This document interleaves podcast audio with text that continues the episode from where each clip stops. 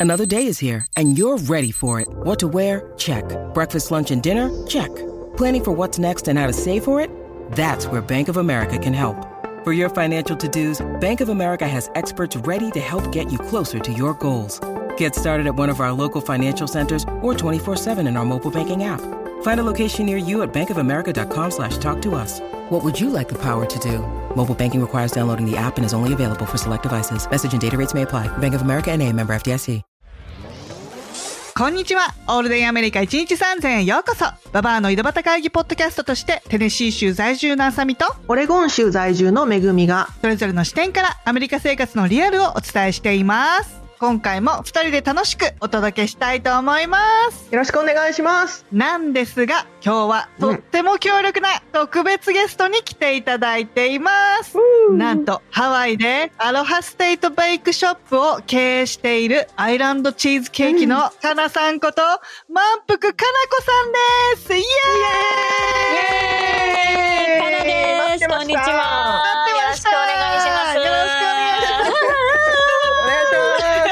お願いします。いやいや、今回はお忙しい中、オルアメというね、ただの女子会なんですけれども、時間を割いていただきまして、本当にどうもありがとうございます。いえいえ、ありがとうございます。よでは、今日はどうぞよろしくお願いします。よろしくお願いします。ろしくお願いします。はい。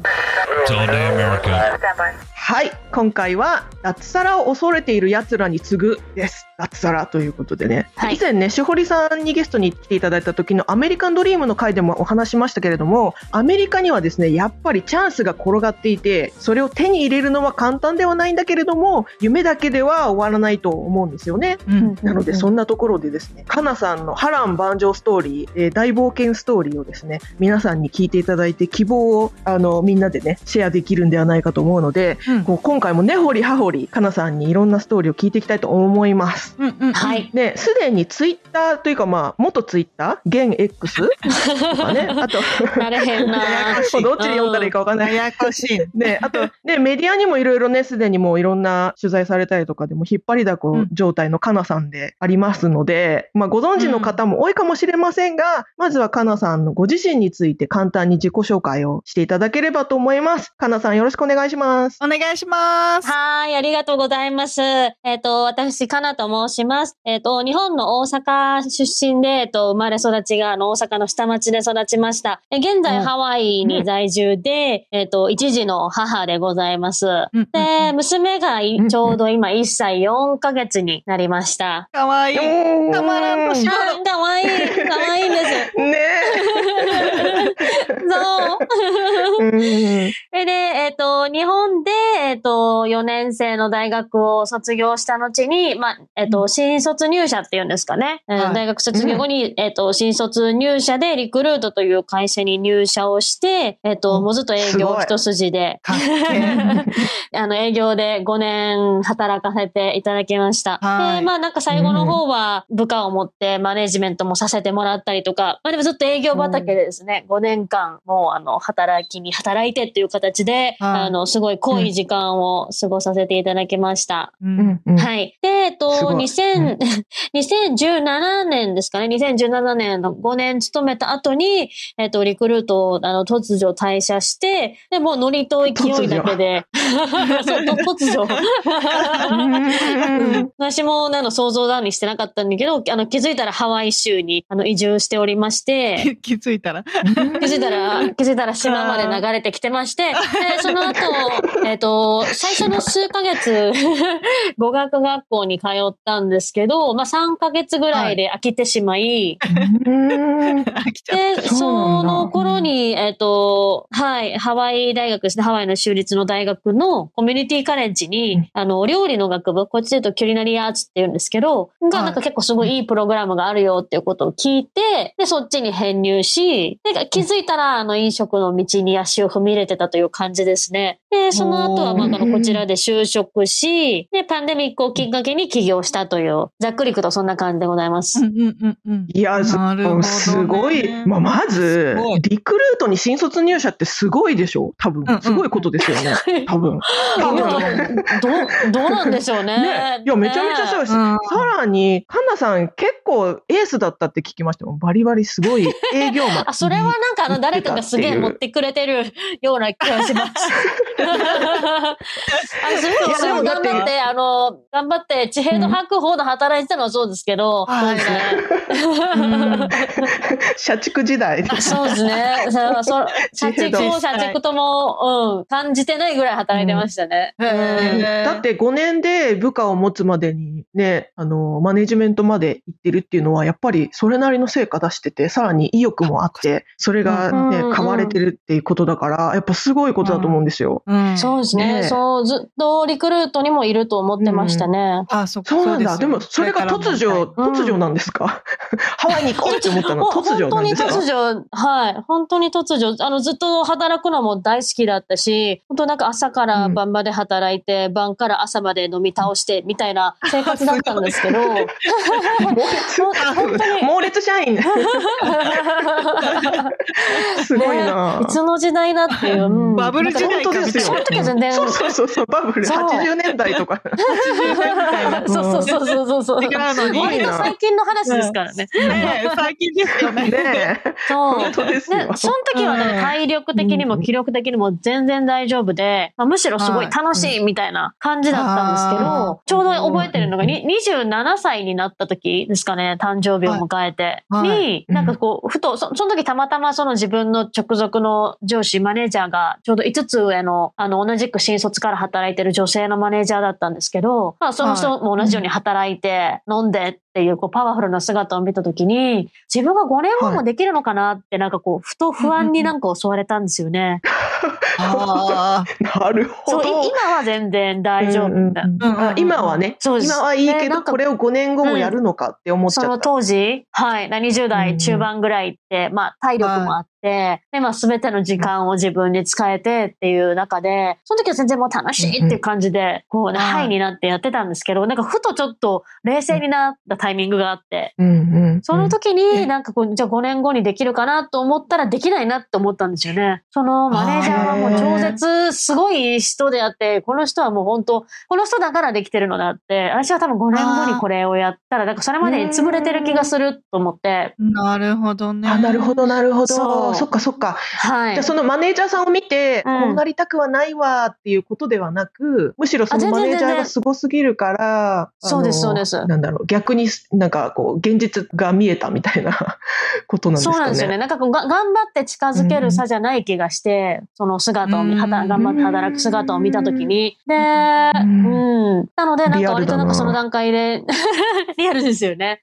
で、ちょっとイメージできなくなってしまい、5年後だったりとか、じゃあこれからマネージャーを目指すってなったときに、ここまで頑張れないなって、うん。ちょっと冷静になった自分がいて、でそれがちょうど27歳の時だったんですよね。で、はい。プラスなんかそれに加えて、その時に、あの、当時付き合ってた彼氏に、あの、振られてメンタルが完全に闇落ちしたので、なんかその二つが と、講師ともに、ははい。うん。重なったんですね。今までこう一気にバーッとこうね、先が見えなくなったんですね。そうですよ。うん。なんかこう何がしたいのかもわからないし、うんうんうん。っていうなんか完全にもうあの、闇に落ちてしまって、こう誰も私のことを知らない場所に行きたいって思ったのが一番最初です。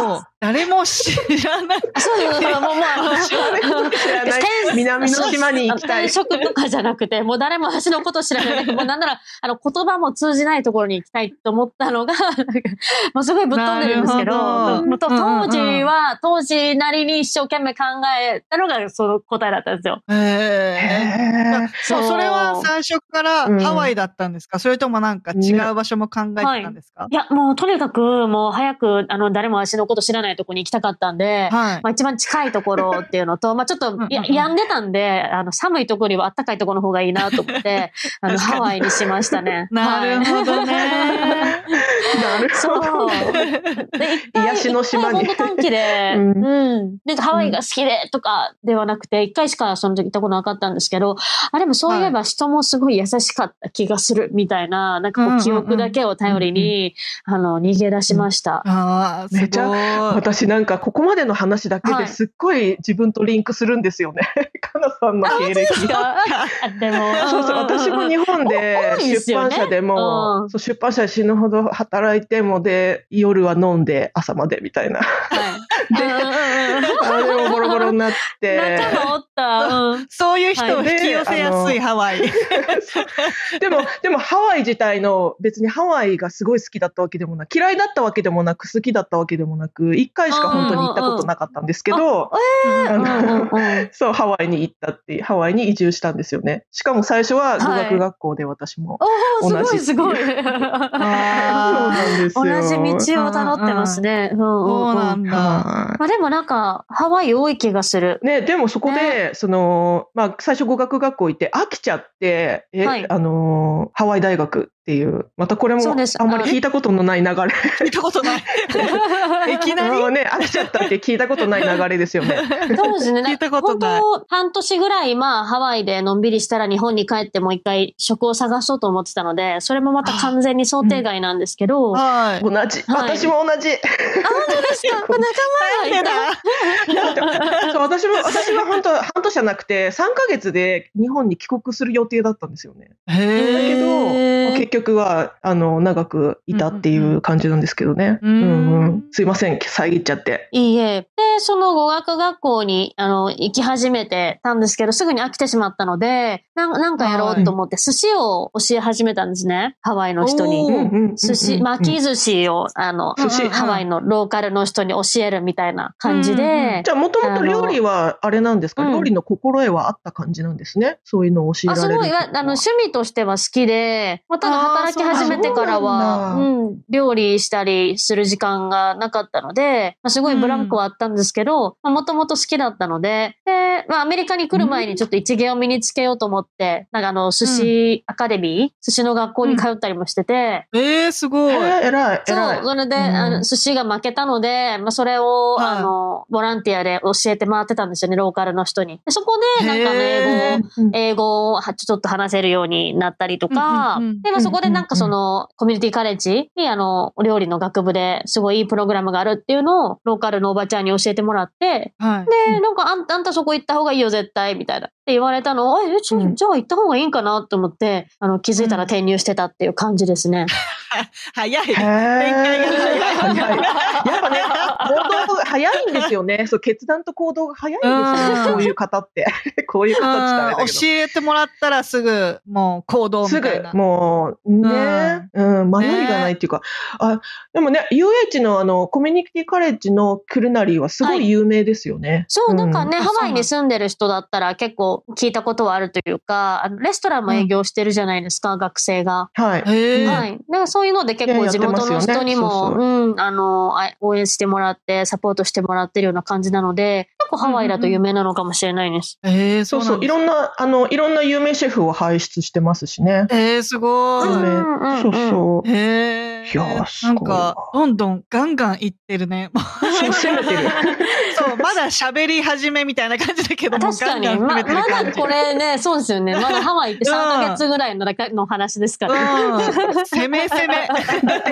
ゴーゲター。ね、だって最初は誰も自分を知らないところに、言葉も通じないところに行きたいっていう、この逃避みたいなところから、もう、うんはいもうモードが切り替わって、ガンガン攻めてるっていうね。全然ゆっくりしてないんですよ、立ち直り早すぎる。確確かに、当初の目的をもう完全に見失ってますね。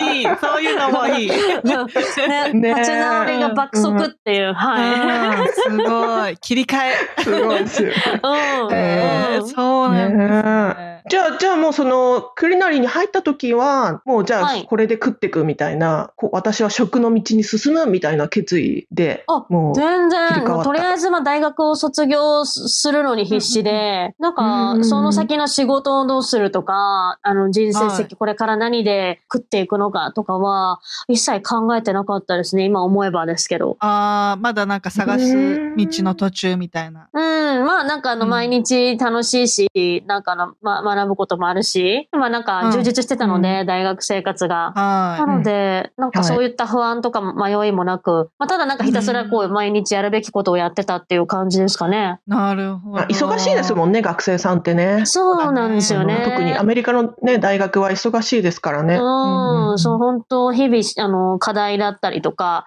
あの、そういうのに追われてっていう感じで、気づいたら2年間経ってたっていう感じでしたね。あうんうん。じゃあ、それで、うんえーまあ大学、はいあの、 degree、degree をね、あの、学位を取って、卒業されて、で、はい就職して、で、その後パンデミックそうですがガーン。そうです。あ。もうすでに。で2020、2020年か。はい。2020、19年の末に卒業して、2020年から一応1年間働ける、就職できるっていう OPT というプログラムがあるので、まあそれで就職先も決まっていて、で、まあ初めて飲食店で働くっていうのでうん、町、ワイキキっていうまあ一番大きい、まあ、というか中心の町にあるパティスリーなんですけど、まあそこで働き始めて、ああ、楽しいと思って、で、多分2ヶ月ぐらいしてコロナになったのかな。で、完全うんにそのワイキキもシャットダウンになって、完全にゴーストタウンとなり、ねですよね。うん観光地、観光地だったので本当に人っ子一人いなくって、うんそれが就職して2ヶ月後ぐらいですかね。いえーやー、それびっくりですよね。それそは、うちょっと背筋が凍る展開ですね。んんそうなんですよて、あの当時のね、ワイキキってもうね、バリケードされちゃうぐらい、すごい完全なるシャットダウンでしたもんね。いきなりもう明日の午後4時以降は出歩くな、みたいな感じになって、ああ、厳しかったんだ。うん、出歩いててもいいけど、なんかだ立ち止まって誰かと喋ってるのが見つかったらもうチケット切られるみたいな感じえで、ー、すごい。複製されてたんですよ。そうそうそうそう。しかも南部ゆるゆる、ゆるゆるの場所にいたから、南部はゆるゆ全然違るだったんうんですね、州によって。そうそうそう。そう、なんかちょっと変なところが真面目で、なんかこう、ビーチも、そう、ハワイはビ、ーチを横切ってサーフィンに行くのはいいけど、ビーチで寝そべってたらダメとか、チケット切られる。そうそうそうそう。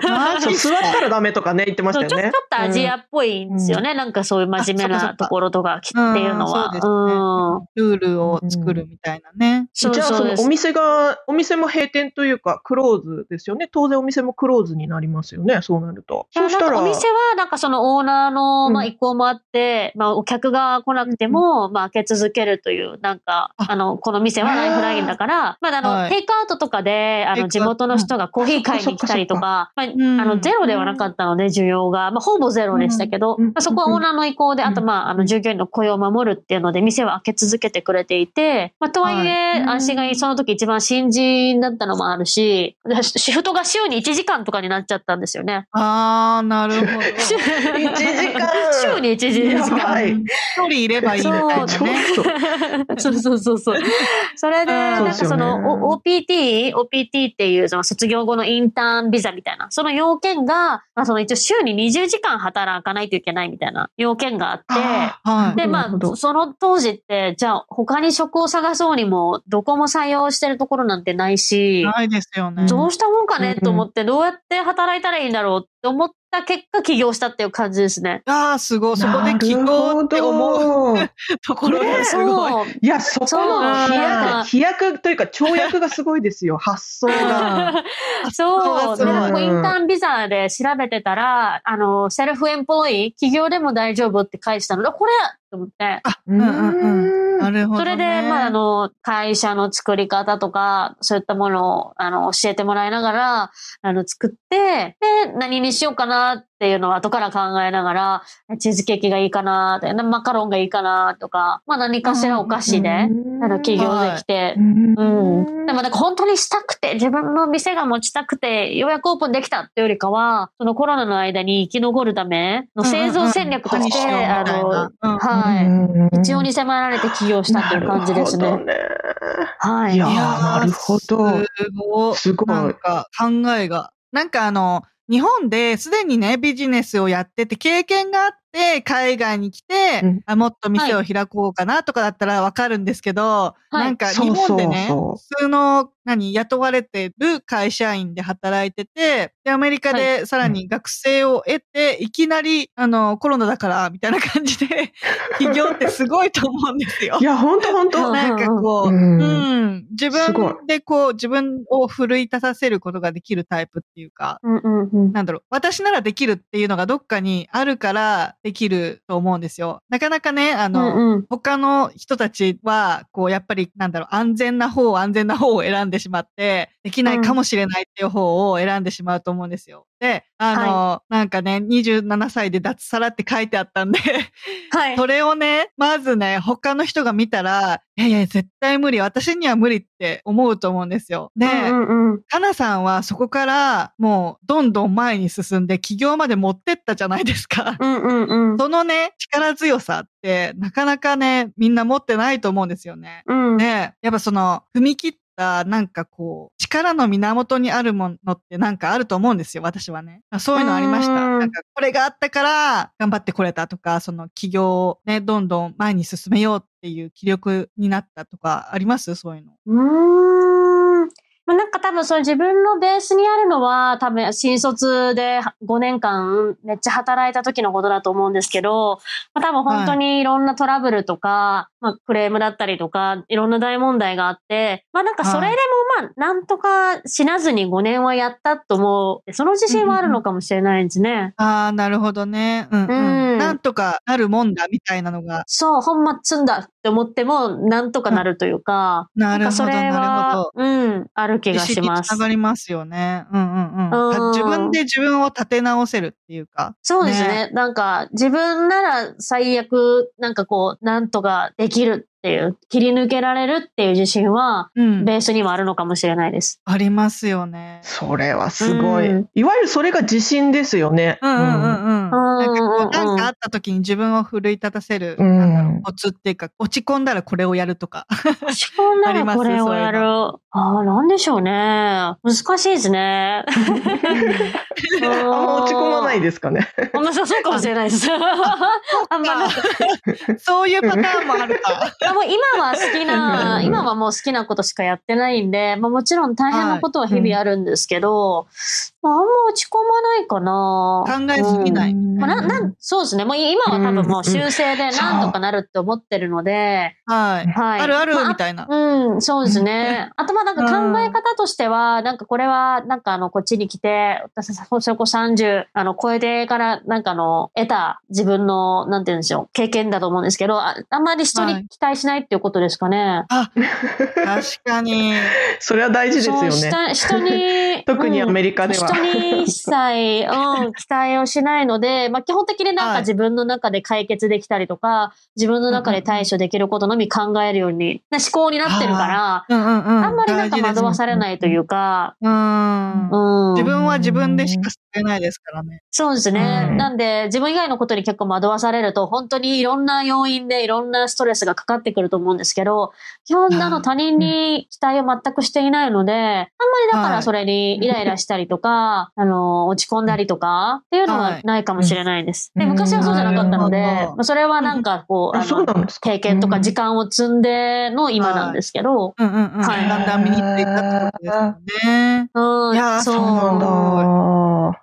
いや、なんか、元リクルートの人で起業するパターンの方って結構多いじゃないですか。多いと思うんですよね。自分でビジネスやる方って。多いですね。あの、はい結構皆さんすごいいろんななんかこう企業研究、業界研究とかして、はいマーケティングとか分析とかなんかストラテジーみたいな。はい。そういうのをしっかり結構時間かけて、そうそうで、で、しっかり根回しとかしてやるみたいな、そういうイメージがあって、はい。なんかそこら辺どうだったんですか？起業する際。多いですよね。あの、みんなしっかり。うんうん。いや、全然な、まあそそもそもパティシエでもないし、もうお菓子作りは好きですよ。多分素人よりは、あの、上手ですけど、作るのは。まあ言ってもでもうんうん大学出たばっかりで、で、飲食店も今まで働いたことなくて、で、まあ飲食を起業するって、まあなんかそこそこ無茶だと思なんですけど、ですよねまあでもなんかそれうんうん そう条件だけ見たらね、そうですよね。うんうんうんうん。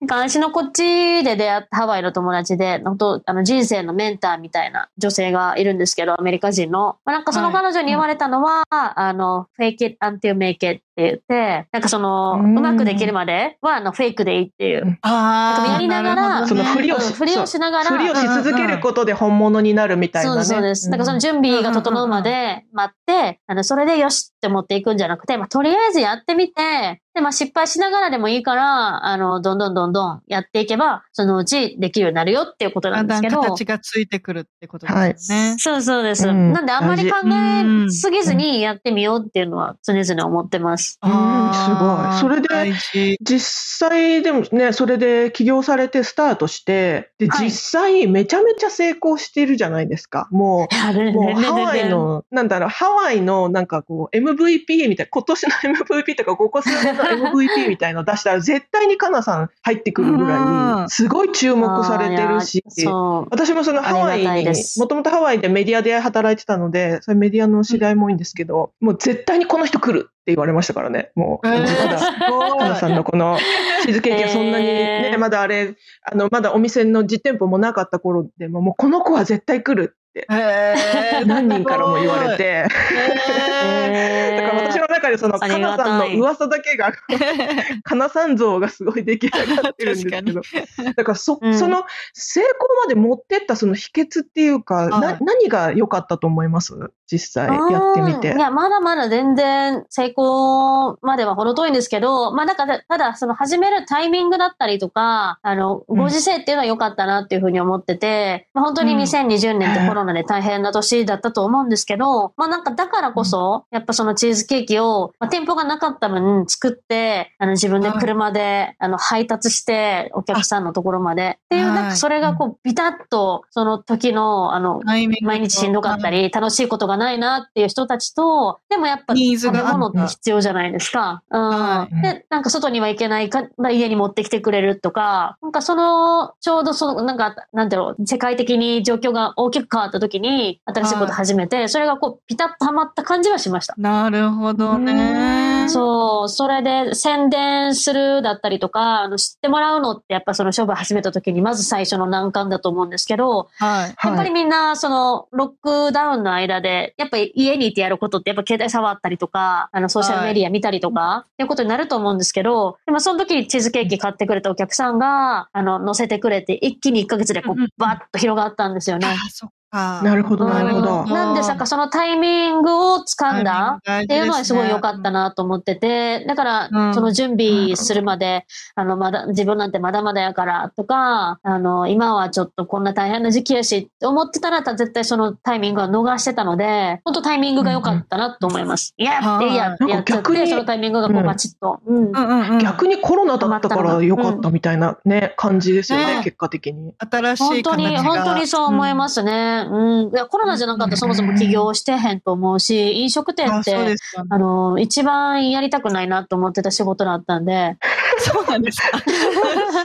そう、あの、リクルート、リクルートで働いてた、リクルートで働いてた時に、あの、取り、お取引先、クライアントの方に飲食店の方が多かったので、まあ、働き方だったりとか、大変さも分かっていたつもりだったので、ああ、死ねこんなに頑張れへんなって思ってたんですよね。なるほど、ね。よく知ってるから。それがまさか。うん自分がね、うんなんか、しかもハワイでやることになるとは一切思わなかったし、でもそれもね大きくね、考え方を転換してくれたのも、やっぱそのコロナのタイミングっていうのは大きかったのかなと思います。うんああ、なんかあの、最初そのチーズケーキをやろうっていうのはもう最初からチーズケーキだったんですか、はい。それともなんかうん。いろいろ他にも考えたんですか？違う食べ物とか。いや、なんか最初はマカロンやろうかなと思ってて、あの、可愛いので、なったんですけど、うん。あの、チーズケーキになりましたね。っていうのも、えっ、と、コロナのロックダウン中にハワイってファーマーズマーケットだけオープンしてたんですよ。だから本当唯唯一の娯楽っていうか、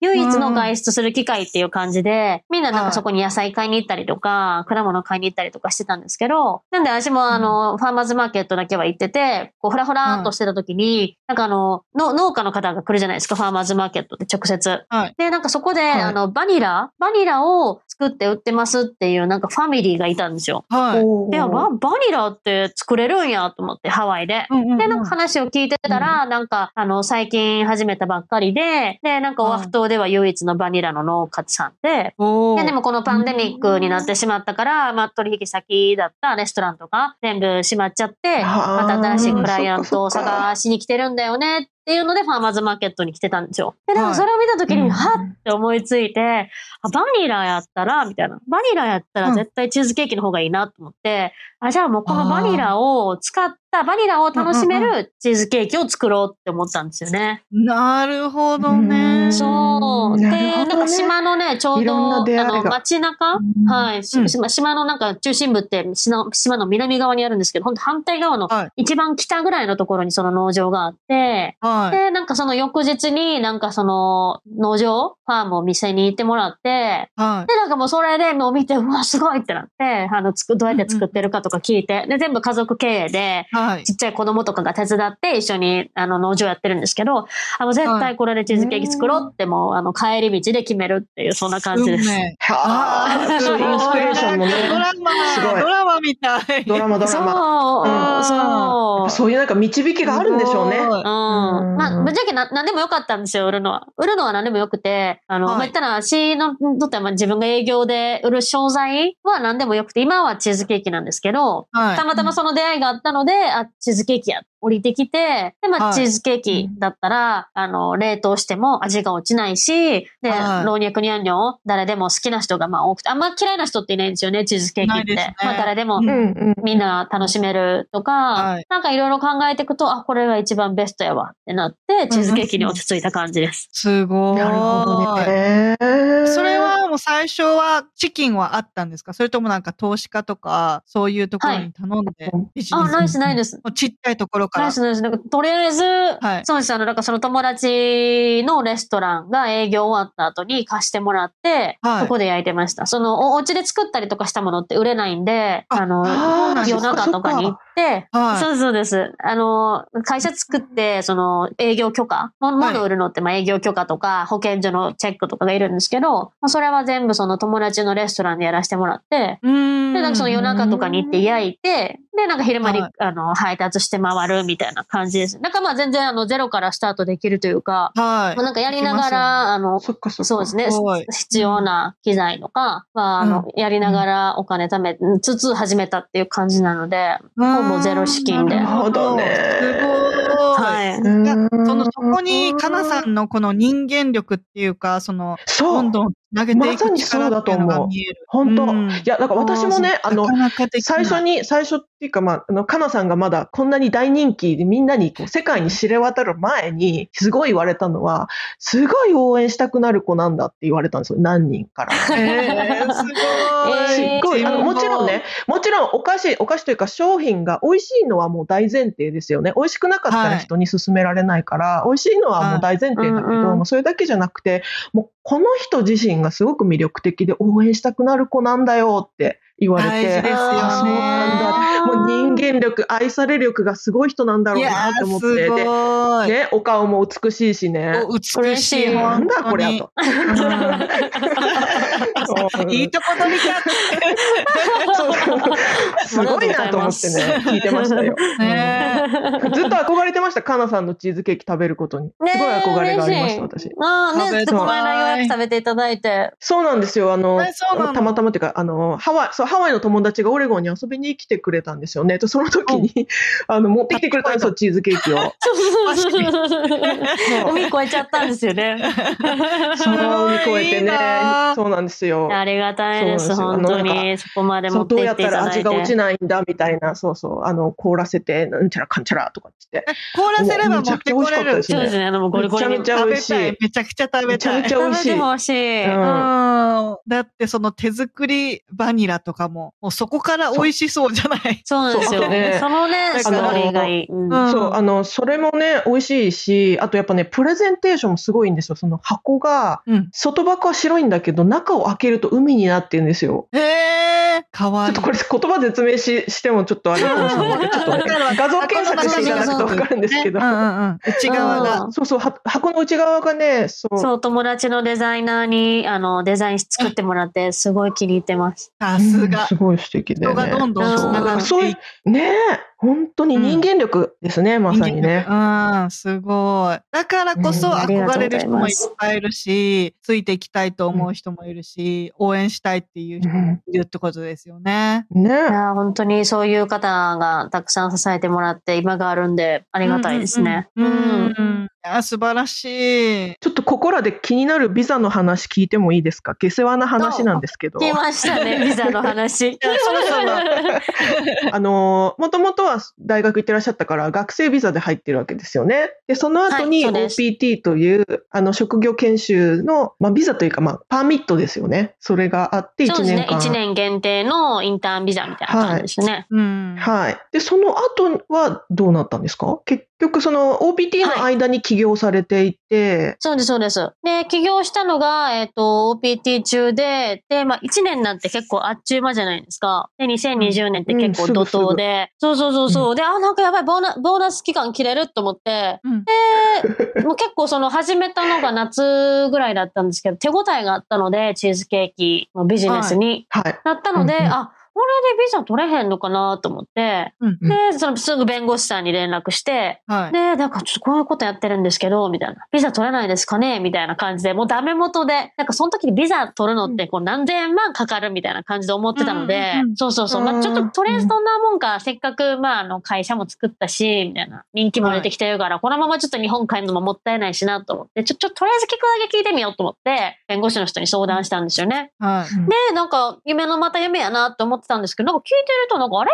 なんかいけるんちゃう？と思って。うん。ほう。そう。で、っていうのも、なんかあの、新しく新規で、あの、ワーク、ワーキングビザですか、就労ビザを取るっていうのは、まあ、それなりになんか投資額だったりとか、それこそ何千万とかってよく言われてると思うんですけど、まあ、なんかそういうところも見られるけれども、私はすでにその時にビザ自体は持ってたので、そのステータスの変更だけで働けますって言われたんですよ。だからなんかその新規で発給するよりも、難易度がちょっと低いみたいな。なんかあんま投資額とかは気にしなくてよくてとりあえず店作って、あの、雇って、人雇ってくださいって言われる。そしたら多分大丈夫ですって言われて、え、マジですか？みたいな。へなんかそれならいける気がするみたいな。おそう。え、なんか何千万とか使わなくても大丈夫なんですか？みたいな。ないけど、みたいな。でもだけど、あなんか全然投資額とかじゃなくて、みたいな。なんかちゃんとビジネスを、あの、やってますっていう証明できるための店、店舗っていうのと、はいあの、アメリカに雇用を創出して、税金を抑えてます、納めますっていう証拠である雇用っていう、なんかここに集中してやってください。なんかすげえわかりやすく教えてくれて、はい。あ、なんかそれならできる気がするって、まあまあ最初無料相談の30分だったんですけど、もう聞きたいこと聞きまくって、はいで、なんか30分終わったら、うんあ、なんかこれいける気がすると思って、でまあそこからあの店を作り始めたっていう感じですね。へえ、すごい。はあそうなんだい、や、いいこと聞いた。初めて聞きました、あ私、そのパターンそうなんです。よ。意外となんかこれは、うん、あの、知られてなくて。ビザというか、ステータス変更う。んうんうんそっか、はい学生ビザからのステータス変更だと、そこの、なんていうか、投資額がそんなになくてもいける。そうです。雇用をまあ創出して一旦なんかの個人としてはアメリカにいていいということはもうあのすでに証明されているので、あの学生ビザを取るときに、あとはなんかそのビジネスについて、まあその書類を作って送るんですけど、なんでインインタビューもないんですよ。へえあ、そうなんですそう。だかね。らアメリアメリカにいながら、まあ普通に暮らしてて、まあ弁護士の方がこう書類を作ってくださって、で、まあなんかその書類を、あの、送って、でもそしたら5日後にビザ取れてましたね。早い。店が、店ができてすから。ごいですね。これこそトントン拍子。そうです。まあ、ちょっと店を作る段階はちょっと時間はかかったんですけど、まあ、店ができて、店があることを証明できて、で、まあ、はい全部書類とかもできて、で、なんか、特急料金っていう、なんかちょっと、ちょっとこれ早くやってください、みたいな、プラスでお金をエクス払えば、プレスってやつですよね。5日後そうです、そうです、そうです。あの、お金で全部解決するやつ。はい。あれで、そしたらもう 5, 日後には、あ、なんか、ビザ取れました、みたいな。えー、マジですか？みたいな。そんな感じ。すごいわ。そうなんですよはあ勉強になる。あー なんかすべてがこうタイミングよくね、行くんですね。はいなんか導かれるように。そう、まあ、そう、そうですね。うまあ、なんか、あの後から見ればですけど。うーうんん。はあすごいそうなんですね。はい、うんそういう感じでビザは取得しました。なるほどね。でも現在はグリーンカードですか、そうですね。あの、その後結婚しましたので。うんはいうんうんうん。はいでね、今お子さんもいらっしゃって。いますいます。出会いを聞いてもいねいですか、小声。もちろん、もちろん。なんで小声？慣れ初め聞きたい。えそう、出会いはですね、私、コミュニティカレッジに行ってたじゃないですか。はい。の、はいコミュニティカレッジで一番最初に取った授業のインストラクターの先生です。インストラクターの先生。そうそうそう、あの、教授、教授ですね。うんはい。まあ、ずっとあの、いやー在学中はずっとそうなんですね足の片思いだったんですけど、全然相手にされなんくて。そうそうそうそう。で、卒業してからようやくなんかあの、会ってくれるようになって、ああもう押し切ったっていう感じです。真面目な方なんですね、そう そうですね。あの、さすがに学生はって。押し切った。かっこいい。かっこいいなやるなぁ。それがなれそめです。ああ、いいないや、だってビジネスもやって、で、あのベイ,、はいベイクショップって朝早いイメージもあるし、うんなんなら深夜、ね深夜からスタートしてるイメージだし、どうやって、うんうんうんなんか、なんて恋愛してるんだろうみたいな。それで結婚して、え、子供もみたいな。えちょっと、なるほど。すごいな。うん学生時代の時に。ねなるほどね。うん今だと、まあ、だいたい今よ4時ぐらいにだいたい起きるんですけど、でもそれでも多分そんな早いね、早い、早いですか？苦にはならない。うんうん。まあでも慣れですよね。4あそうです時に起きて、仕事に行って、で、うんまあ、このベベビーモニターを見ながら、あ、なんか可愛いなと思いながら朝は仕事をしつつ、えね。まあ、娘はデイケアに行ってるので、日中は。はい。うんで、デイケアの、まあ、あの、最初のドロップオフは旦那が行きますよね。そうですねまあ、なんか昼過ぎぐらいまで私はそのまま仕事して、で、はいえっ、と、僕そのまま2時半ぐらいにお迎えに行って、で、その後は、あの、一緒に遊んだりとかしてます。なんかじあゃあ、午前中に、なんか午前中っていうかこう、みんなより早い時間に起きるけど、その分早く終わるってことですよね。あ、そうです、そうなんですよ。で、まあ、うんうんうん大体娘もね、寝てるじゃないですか。4時から、まあ、7時、8そうです時とかまでは。で、意外となんか、あうんうの、んすれ違う時間は少なくて、あの、寝てうまるんで。くいってるんですね。うんなるほどそうですね。起きてる時間を共有ねしたりとか。うんはいそう。まあなんか、毎日仕事終わり、うんあその迎えに行った後遊べたらいいんですけど、まあそういかない時はもう一緒にこう買い出しに連れて行ったりとか。店の店番、ねそう店番、あの、人がおらんっていう時は、あの、私と娘で行ったりとか、はいうん。そんな感じで。娘さんも絶対それの方が楽しいし。そうですね。なん楽しいかね楽しい。みんな、みんなに可愛がってもらって、うん。あーいやそう本当ですね今看板今のとこ娘も complain はなく。いやいや、楽しいですよ、絶対。いいですねやっ。ぱりね、かなさんは上手にこう、なんだろう、時間の使い方とかがすごい上手だと思うんですよ。私はね、うん。なんかこう、なんだろう、やりたいことありすぎ人間で、なんかあれもやりたいし、はい。これもやりたいしって感じで、な なんか結構詰め込みすぎちゃって、今なんかてんてこまいになってるんですけど、なんか多分オーガナイズが上手じゃないんだなと思って、なんかやどうにかしてはいるけど、みたいな、うまくできないんですよね、なかなか。いや、足もですよ。全然どうにもなってないし。私もなんかやりたいことがいっぱい出てきちゃうタイプなので、なんか出てきたらこう止められないタイプなんで、それいらんことしちゃうんですよね。はいね。まっしぐら。じゃあお二人似てると思いますよ、私からすると。なんか似てる、共通な感じする。なんか同じ人種あ、な感嬉しい。じする。同じ人種。あ、本当ですか？うん。うん。同じ種光栄です、光栄ですなんか。もうバーっノリとて、勢いで。もうなんかもう、はいそうそうそう突っ走るみたいな。確かに。だけど、周りにすごいサポーターがいるみたいなね。ああ、確かに。あ、そ、それはそうだなに救われる。うんね旦那さんも含め。うんうんうんうん。それはあ。さみさんの旦那さんもね、すごい、あさみさんのサポートすごいし、ね、あさみさんもね忙しいですよね、ダンスの先生やったりして。うんそうなんですよ。ね。で、お子さん育てて。うん、優しさの塊で、うんなんか、私の好きなことは、もう全力でサポートしてくれるみたいなタイプなんですよね。うんなので、なんとかね、やっていけてますけど、今ね、うんすごい、もうなんか、私大丈夫ってちょっと思ってる。このままね、ずっと突き進んでってね、なんか、なんだろう、うまいこと、私、睡眠すごい大事なんですよ。8時間ぐらい寝たいぐらい、猫って言われるんですけど、すごい寝たい人なんで、私もそうだ。うん寝ないとね早く起きるとかができないから、カナさんすごいなと思って。うん、すごい。うん、そう。ねでもやっぱりね、そういう人の周りにはやっぱサポーターがいるんですよ。なんかこう、応援したいっていう人が集まってくるんだと思う。かなさんも、あさみさんも。ありがたいですね。ねううんん、だからね、恐れずに好きなことバーってやると、それを応援するとか、支えてあげるとかっていう人が集まってくるっていうことかもしれないですよね。うん。確かに。そういうのはあるかもしれないですね。うん、うんこう、まっすぐ生きていればみたいな。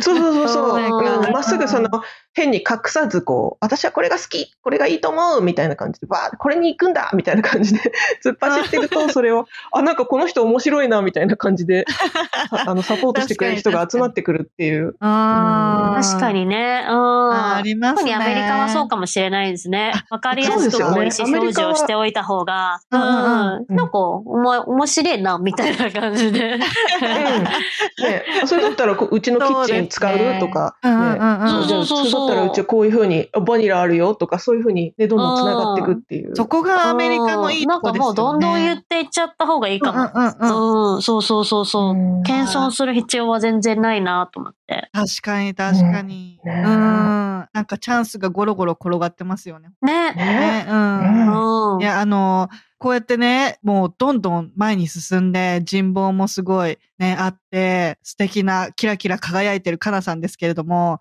やっぱりカナさんからね、みんなお言葉をいただきたいと思ってると思うんですよ、みんな、リスナーの皆さん。なので、はいちょっ。と最後にね、夢に向かって頑張ってる方とか、アメリカ進出を考えてる方とか、起業を考えてる方とかに向けてメッセージをいただければありがたいです。お願いします。あお願いします。はい、わかりました。